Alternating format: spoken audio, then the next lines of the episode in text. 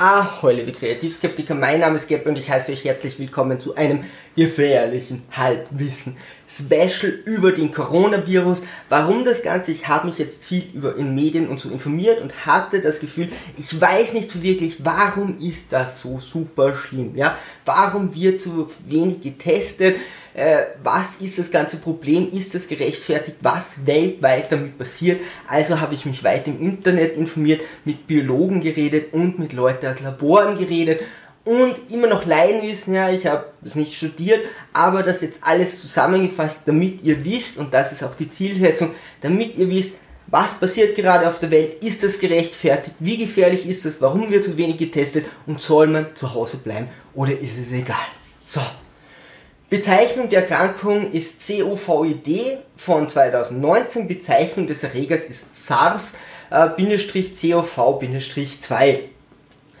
Wir müssen uns ganz kurz überlegen, was ist eine Epidemie und was ist eine Pandemie. Eine Epidemie äh, ist ein vermehrtes Auftreten von Krankheitsfällen einheitlicher Ursache, also quasi vom gleichen Virus, vom gleichen Krankheitserreger das ist zeitlich und örtlich begrenzt. Eine Pandemie ist eine Verbreitung von dieser Krankheit, von diesem Virus über Länder, also Länder und kontinental übergreifend und das meist unkontrolliert, eine unkontrollierte Ausbreitung über Länder und sogar über Kontinente. 1896 war die dritte Pestpandemie beispielsweise. AIDS wurde nicht so wirklich als Pandemie eingestuft, da gab es aber 75 Millionen Infizierte und über 32 Millionen Verstorbene. SARS 2003 wurde über vier Kontinente verbreitet. Da gab es jedoch im Verhältnis unter Anführungszeichen nur 8100 äh, Erkrankte und 2019-20 haben wir jetzt das Coronavirus verursacht durch SARS. Also das ist genetisch mit SARS verwandt, das kommt daher. Wir sehen uns ganz kurz die Grippe an, weil viele Leute sagen, ja, die Grippe ist ja überall, warum sollten wir uns so vor Corona fürchten? Eine Influenza-Pandemie, bei einer Epidemie, Grippewelle, äh, ist die Infektion von der Bevölkerung so circa zwischen 10 und 20 Prozent. Es ist jedoch lokal begrenzt, aber wenn das irgendwo ist, haben wir so 10 bis 20 Prozent Infizierte. Laut Wikipedia spanische Grippe ist hier von 1918 bis 1920 20 bis 50 Millionen Tote. Die weiteren sind jetzt Pandemien, also räumlich begrenzt. Das ist die asiatische Grippe von äh, 57, 58, 1 bis 4 Millionen Tote. Hongkong-Grippe 68, 1 bis 4 Millionen Tote. Russische Grippe 77, 78, 700.000 Tote. Schweinegrippe 2009, 2010 100.000 bis 400.000 Tote. Also auch bei Grippe sterben richtig viele, ja. Wenn das eine Epidemie wird, dann sind da richtig, richtig viele Menschenleben gefährdet. Wenn das eine Pandemie wird, dann ist das Ganze noch viel schlimmer. Ja? Dann sind wir gleich bei 20 bis 50 Millionen Tote, wie bei der spanischen Grippe beispielsweise. Ähm, also das ist eine grundlegende Sache, wenn man sagt, ja, die Grippe haben wir auch, wenn so eine richtige Grippewelle kommt, die nur eine Epidemie wird, reden wir von Hunderttausenden bis Millionen von Toten, wenn man da nicht sofort etwas dagegen macht. Und was hier noch ganz wichtig ist, es ist nie Grippe oder äh, Corona, sondern es ist ein zusätzlicher weiterer Virus, der eben dann andere Menschenleben fordert oder wenn die zwei noch kombiniert werden, dann explosiv nach oben geht, weil das Immunsystem dann noch weiter geschwächt wird und noch mehr Leute sterben. Ja? Also es ist eine weitere Infektion und man sagt nicht, naja, die Leute, die am Corona gestorben sind, wären eben sonst äh, an, an der Grippe gestorben. So ist es nicht, es ist ein weiteres Problem. Was ist und macht ein Virus? Ganz wichtig, dass ihr die Grundlagen versteht und dass ihr dann auch versteht, warum solche Sachen sind wie unterschiedliche Krankheitsverläufe alle Lebewesen bestehen aus Zellen. Ja? Äh, Bakterien, Hefepilze und so bestehen nur aus einer Zelle und alles andere Leben besteht einfach aus mehreren Zellen. Das ist das, was wir als Leben definieren und der Grundaufbau. Ein Virus besteht nur aus einer Proteinkapsel und der DNA, beziehungsweise es ist eigentlich nur RNA, die darin enthalten ist. Also ein Virus hat eine eigene, wir sagen DNA, damit ihr wisst, das kennt ihr wahrscheinlich besser den Begriff, beziehungsweise RNA. Ein Virus kann sich jedoch nicht selbst vermehren. Das heißt, alle Zellen können sich Zellteilen, das Leben besteht aus Zellen, dann macht man Zellteilung und so kann es weiterleben. Ein Virus kann das nicht, er kann sich nicht selbst vermehren. Ein Virus hat eine spezielle Oberfläche, so eine Proteinoberfläche, damit dockt er an unsere Zellen zum Beispiel an, an die Zellen des Menschen, dann infiltriert er diese Zellen und dann nutzt er die Mechanik dieser Zellen, um sich äh, weiter zu vermehren. Also um sich zu vermehren, um sich generell vermehren zu können, braucht er eben andere Zellen. Der Körper muss nun viel mehr arbeiten, um Antikörper zu erstellen. Das heißt, der Körper merkt, okay, da dockt jemand an meine Zellen an und nutzt die, um sich selbst zu vermehren, also mache ich hier Antikörper, um das Ding zu bekämpfen. Dadurch muss der Körper viel mehr arbeiten und das Immunsystem wird geschwächt. Das heißt, der Körper kann sich nicht mehr so darauf konzentrieren, sich gegen andere Sachen wie zum Beispiel Bakterien äh, zu verteidigen und versucht eben hier diesen aggressiven Virus zu bekämpfen. Dadurch wird das Immunsystem eben geschwächt und auch Organe wie zum Beispiel Lunge, Körperorgane und so werden hier geschwächt, werden in Mitleidenschaft gezogen. Und was dann passiert, Bakterien, die wir ohnehin schon im Körper haben, können den Körper infizieren. Nicht der Virus macht uns an sich krank, sondern der Virus schwächt uns im Immunsystem und dann sind es die Bakterien, die uns krank machen. Und daraus ergibt sich jetzt logisch, okay, je nachdem, wo du dann vermehrt Aufkommen von Bakterien hast, wie fit du bist, wie wenig Bakterien hast, wie gesund du gelebt hast, was auch immer, habe ich dann auch einen anderen Krankens Krankheitsverlauf. Wie alt bin ich, ja, wie anfällig bin ich, bin ich, wie gut ist mein Immunsystem generell, kann es den Virus bekämpfen und mich dennoch noch fit halten. Ähm, aber dadurch ist klar, warum die Krankheit nicht immer absolut gleich verläuft. Ja, die Viren schädigen natürlich unterschiedliche Systeme, aber dann ist klar, okay, wenn ich dort eher ein Problem habe, wenn ich in der Lunge eher Bakterien habe, weil ich zum Beispiel rauche oder was auch immer, dann kann es eher sein, dass das auf die Lunge geht. Oder es kann eben sein, dass hier was anderes passiert. Weil mir eben zum Beispiel nie klar war, warum gibt es so, so unterschiedliche Krankheitsverläufe. Dadurch ist es aber klar, es geht darum, was ist schon vorher in deinem Körper los, wo sind die Bakterien. Dadurch werden Symptome ausgelöst und das ganze Ding kann bis zum Todesfall führen. Ja? Deshalb unterschiedliche Verläufe. Unterschiede der äh, Symptome von Corona und Grippe. Wir nehmen zuerst die Grippe durch, das ist Fieber, Müdigkeit, Gliederschmerzen, trockener Husten, manchmal Schnupfen, Kopfschmerzen. Ja? Also Grippe ist Fieber, Müdigkeit, Gliederschmerzen, trockener Husten, manchmal Schnupfen, Kopfschmerzen. Corona ist Fieber, trockener Husten, keine Schnupfen, keine Kopfschmerzen. Da ist natürlich zu beachten, naja, wenn ich selber so ohnehin schon zu Kopfschmerzen neige, geht es durch den Coronavirus nicht weg, aber man hat nicht explizit Kopfschmerzen. Aber bei schweren äh, Verläufen jedoch Kurzatmigkeit. Ja? Also Fieber, trockener Husten, Kurzatmigkeit, keine Schnupfen, keine Kopfschmerzen, das wird durch Corona nicht direkt ausgelöst. Was macht Corona so gefährlich? Infektionsrate bei Grippe ist so zwischen 10 und 20 Prozent der Weltbevölkerung jährlich. Ja?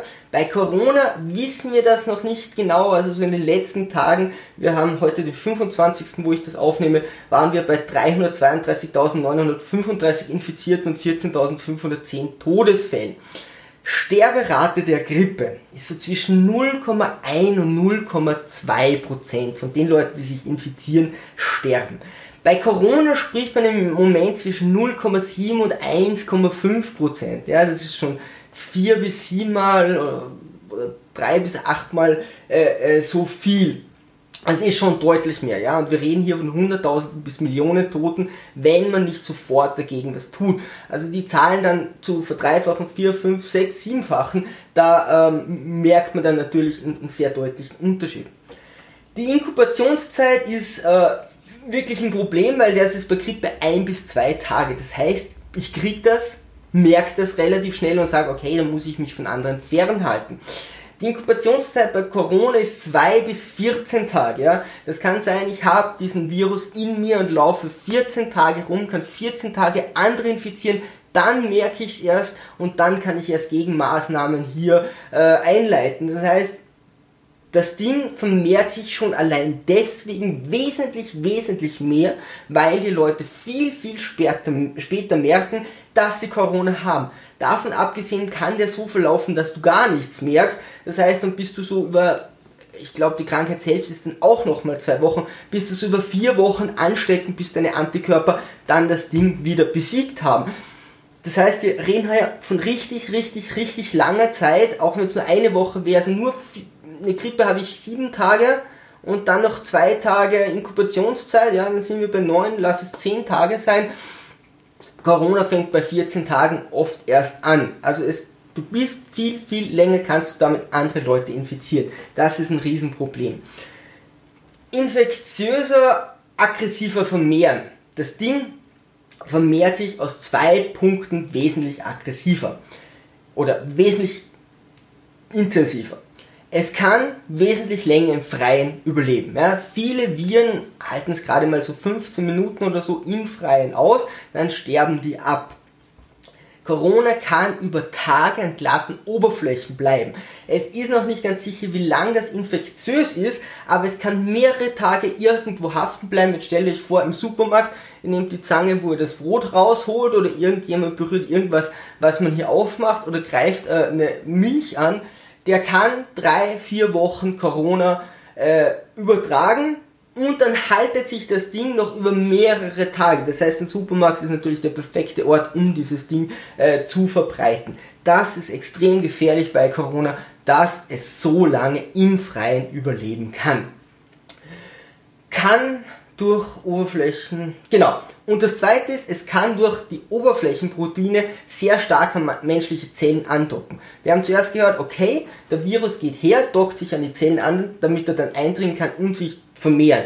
Das Coronavirus hat so eine spezielle Oberfläche äh, mit so vielen Tentakeln, wie man sich das jetzt auch immer vorstellen will, dass es ganz, ganz gut an Zellen des menschlichen Körpers andocken kann. Ja?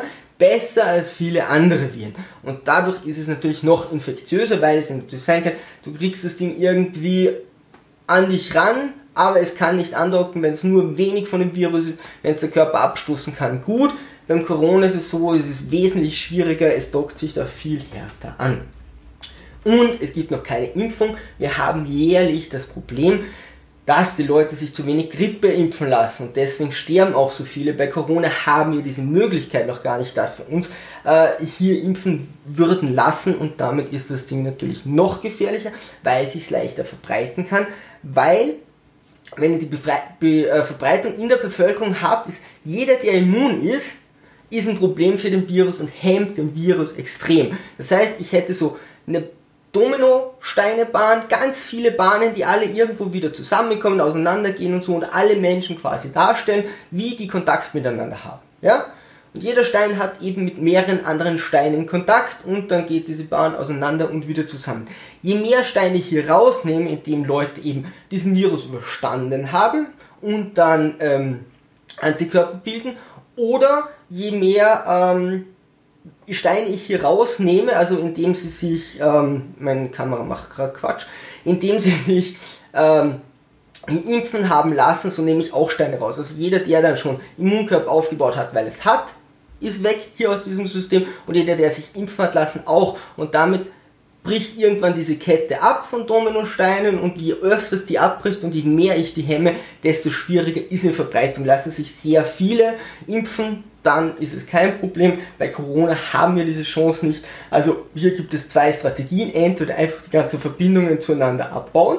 Das machen wir gerade, indem wir einfach in Quarantäne gehen oder zu Hause bleiben. Oder du versuchst, dass eben ganz viele Leute Antikörper aufbauen. Das wäre eine Durchseuchung quasi von ähm, ja, von der ganzen Bevölkerung. Das ist aber sehr kritisch, dazu kommen wir später noch. So, was ist jetzt das Ziel von uns Menschen gegen diesen Coronavirus? Ganz einfach. Unser Kranken Krankensystem darf nicht überlastet werden. Jetzt gibt es viele Leute, die sagen, nee, unser Krankensystem ist überhaupt nicht überlastet. Quatsch, ja, Quatsch. Es gibt ständig Probleme mit den Betten, geht in eine Notfallambulanz, geht in eine Unfallambulanz und ihr werdet sehen, die drehen dort nicht Däumchen, sondern hey, da geht schon richtig hart zur Sache. Es gibt sogar so Legenden und, und Mystery Stories, äh, dass alte Menschen in Krankenhäusern weniger betreut werden, weil man hofft, dass die sterben, damit man die Betten bekommt. Der kann man jetzt glauben oder nicht, das ist auch Verschwörungstheorie eventuell, aber hey, Krankenhäuser sind meist richtig, richtig gut belegt. Jetzt reden wir von 100.000 bis Millionen oder wenn das äh, wirklich um so viel mehr ist, der, der Coronavirus, zig Millionen von Menschen, die in Krankenhäusern kommen und nicht jedes Land ist ein erste Weltland, was ein gutes Gesundheitssystem hat. Also da reden wir von ganz vielen Opfern und was in Statistiken oft nicht auftaucht, ist, alle, die dann nicht mehr behandelt werden können, wenn sie sich zum Beispiel das Bein gebrochen haben oder einen Verkehrsunfall haben oder Krebs haben. Ja? Also die Krankenhäuser zu überlasten ist nicht irgendeine so Fantasie, ja, sondern das kann durchaus passieren. Wenn jetzt Kritiker sagen, nee, das ist nicht so, ja, weil wir schon Gegenmaßnahmen eingeleitet haben, hätten wir das nicht getan, würde es in den Krankenhäusern um einiges schlimmer aussehen.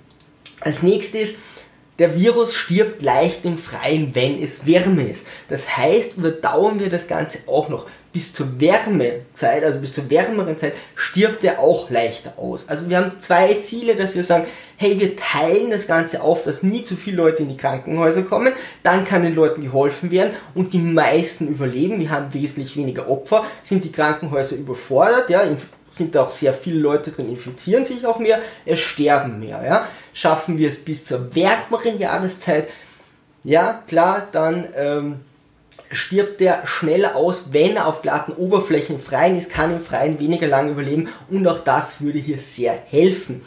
Bei der Herdenimmunität ist es dann auch noch so, also man geht davon aus, wenn so 60% aller Menschen in einem Land infiziert sind, dann nämlich diese so viele Dominosteine raus, dass sich dieser Virus nicht mehr verbreiten kann und ausstirbt. Ja? Da reden wir aber von einer Sterberate von 1,4 äh, Millionen Menschen. Ich sage jetzt mal, deutschsprachiger Raum mit Deutschland, Österreich und der Schweiz hat so circa 100 Millionen Menschen, ja, sagen wir mal deutschsprachiger Raum. Äh, 100 Millionen bei 1,4 wären dann 1,4 Millionen äh, Leute, ja, also 10% wären dann 10 Millionen, 1% eine Million, da würden nur im deutschsprachigen Raum 1,4 Millionen Menschen sterben. Das finde ich schon ganz schön viel. Tests. Warum wird zu wenig getestet? Antikörpertest. Es dauert, bis Antikörper gebildet werden. Es gibt so einen Schnelltest. Der Schnelltest zeigt nur, hast du Antikörper gebildet. Ja? Hm, könnte doch sein, dass die woanders herkommen, aber das sei jetzt mal dahingestellt. Aber das geht erst nach einer gewissen Zeit. Ja? Das heißt, wenn du infiziert, gerade infiziert bist, dein Körper hat noch keine Antikörper gebildet, du machst einen Test, denkst dir alles gut und gehst raus und bist aber schon seit ein paar Tagen infektiös und dann eben noch weiterhin. Was beim Corona jetzt nicht so tragisch ist, weil eigentlich kannst du dich jederzeit infizieren, das heißt, du müsstest ständig einen Test machen, dennoch zeigt dieser Test eine sehr, ein sehr verzerrtes Bild, ja, gerade zeitverzerrt, weil du erst Tage später sagen kannst, hey, okay, jetzt haben sich Antikörper gebildet, der hat wahrscheinlich den Coronavirus. Äh, richtiger Test, dazu braucht man den genetischen Code, das ist der PT-PCR. So, was benötigt man dazu? Was muss man dazu wissen? Viren sind extrem klein. Die kann man nur durch ein Elektronen, äh, Elektronenmikroskop sehen. Also die sind winzig, winzig klein und deswegen extrem schwer zu finden. Ja? Was macht man da? Man äh, nimmt eine künstliche Substanz und diese sucht die DNA bzw. wie wir schon gelernt haben, RNA des Virus und dockt sich dann an diesem Virus an und vermehrt sich. Dazu benötige ich den genetischen Code des Virus. Das heißt, es ist wesentlich schwieriger, so einen Test herzustellen. Ich muss einen Test machen, wo ich eine Substanz mache, die diesen Virus erkennt, die DNA in diesem Virus, die RNA in diesem Virus sich da andockt und weil es so klein ist, muss sich die ständig weiter vermehren und vermehren und vermehren. Das heißt, die DNA, äh, die, die, die, die künstliche Substanz schafft es, sobald sie sich einem Virus andockt, sich zu vermehren. Und erst wenn sich die richtig viel vermehrt hat, kann man das sehen und dann kann man beweisen, hey, du hast diesen Virus in dir. Und nur wenn sich die wirklich vermehrt, hast du den Virus in dir. Wenn sich nicht vermehrt, hat die nirgends angedockt und du hast diesen Virus nicht in dir, weil du die DNA dieses Virus nicht in dir hast oder die RNA, ja. Also habe ich die RNA, dockt sich die an und vermehrt sich die, habe ich die nicht, nicht. Und dass diese Substanz ordentlich funktioniert und die richtige RNA findet, das muss ein Test, dieser Test muss eben hergestellt werden. Ja? Das kostet Zeit, Forschung, Geld und muss auch produziert werden. So, Problem der Tests. Diese Tests herzustellen ist Kostspiele, ja, Zeit, haben wir schon alles gesagt. Wahrscheinlich wurden schon viele in Europa hergestellte Tests an die USA verkauft. Ja. Das kann natürlich sein, und ich sage jetzt nicht ein Land, äh, eine Firma, die nur in einem Land ist und den Test herstellt, gebt ihn raus, das dürfen die meisten nicht, aber eine europaweite Firma oder eine weltweite Firma, und da gibt es weltweite Firmen, die solche Tests machen, naja, die werden zum Bestbieter gehen und da ist nun mal Trump, der sagt, okay, wir kaufen sie ein, wir haben das Geld, dann sagen die, naja, uns ist es egal, wir sind nicht fokussiert auf ein Land, dann gehen wir dort eben mehr Tests hin. Ja? Und jetzt läuft das Ganze erst so richtig an, dass mehr Firmen diese Tests machen können. Dann kommen die in Labors. Die Labors werden kurz eingeschult. Das ist normalerweise nicht das Problem. Ja? Es gibt also im deutschsprachigen Raum genug Labors, die das können. Die werden kurz eingeschult auch die Abstriche zu machen, ist kein Problem, ja. Und auch die Dauer der Tests ist überhaupt kein Problem. Dafür gibt es genug Labore, die das sofort machen können. Das Problem ist, die Tests selbst zu bekommen, ja. Also die Substanz, die sich da andockt, das ist das Problem und da kann durchaus sein, dass die ersten Versionen da mal in andere Länder gegangen sind, ja. Just say. Aber das wird jetzt anlaufen und sobald jedes Labor das hat, dann geht es nur mehr um die Infrastruktur, ja, wie wird das übergeben. Aber theoretisch, handwerklich ist es dann kein Problem mehr, in kürzester Zeit, also in wenigen Stunden, diesen Test zu machen, sagen wir mal am nächsten Tag das Ergebnis zu haben. Und ja, ist eben immer noch die Frage, wie viele Tests kann jedes Land äh, produzieren, beziehungsweise wie viele Tests bekommt dann jedes Land. Ist es dann der, der mehr bietet, wird das auf die Bevölkerung aufgeteilt oder muss jedes Land selbst äh, darauf äh, achten, diese Tests zu machen, sich selbst darum zu kümmern.